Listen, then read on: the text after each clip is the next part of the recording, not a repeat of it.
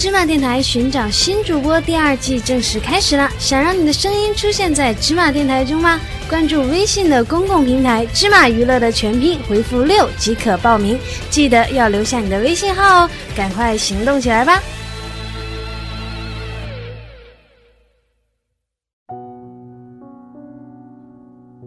你问我爱你有多深？月亮代表了我的心，动听的蜜语甜言拨动着他和他的心。带走忧伤，留下欢笑。此刻的世界，只属于你和我。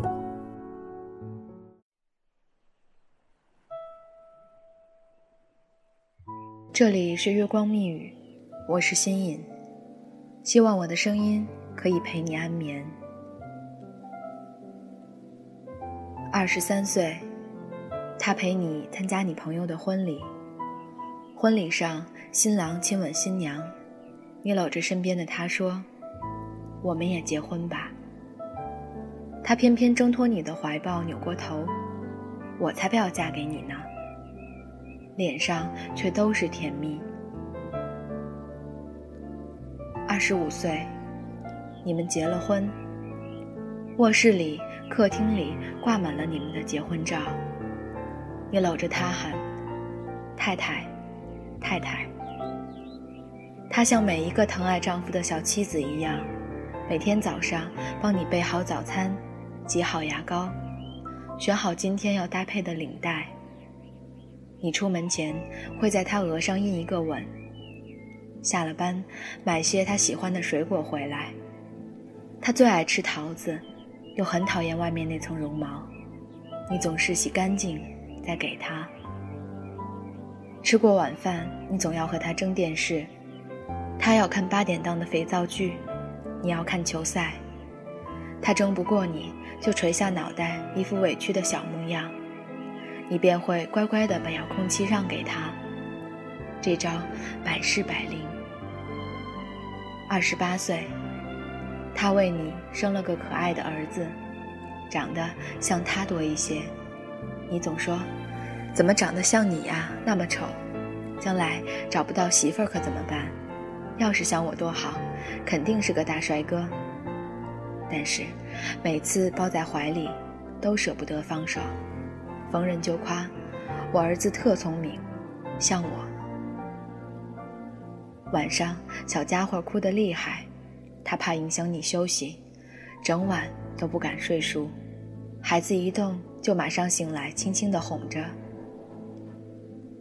你们吵架了，你很生气，下了班故意约了几个朋友聚一聚，很晚才回家。打开门就看见半躺在沙发上睡着的他，桌子上的菜还冒着热气，不知被加热了多少次。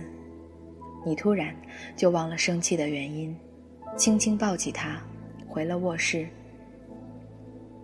三十三岁。你下班回家，他正系着围裙在厨房里忙着做饭，或者煮粥。你扔下公文包，扯了领带，就走过去，从后面抱住他。他拍开你的手，去去去，快去洗澡，一身的汗味儿。于是你就扯着你刚上幼儿园的儿子进了浴室。他从厨房出来，看到的就是地板上散满家里两个男子汉的衣服。一大一小，两个男人把小小的浴室折腾得一片狼藉。他正想埋怨你，又弄脏了他好不容易才拖好的地，听见里面你和孩子的打闹声，又忍不住笑出声来。到了周末，你们会领儿子去游乐园，儿子走累了，就闹着要你抱，你一只手抱着儿子，一只手牵着他。你觉得自己特伟大。四十岁，情人节，你买了一大束玫瑰给他，他埋怨你都四十的人了，还玩年轻人的把戏，没个正形，却又忙着找来花瓶，想着摆在哪儿最合适。你坐在电脑前制文件，他就煮一杯咖啡给你，你让他先去睡，他说他不困，再陪你一会儿。四十六岁，晚上他肚子疼得厉害，你吓坏了。六层楼，你背着他没有停下来喘一口气。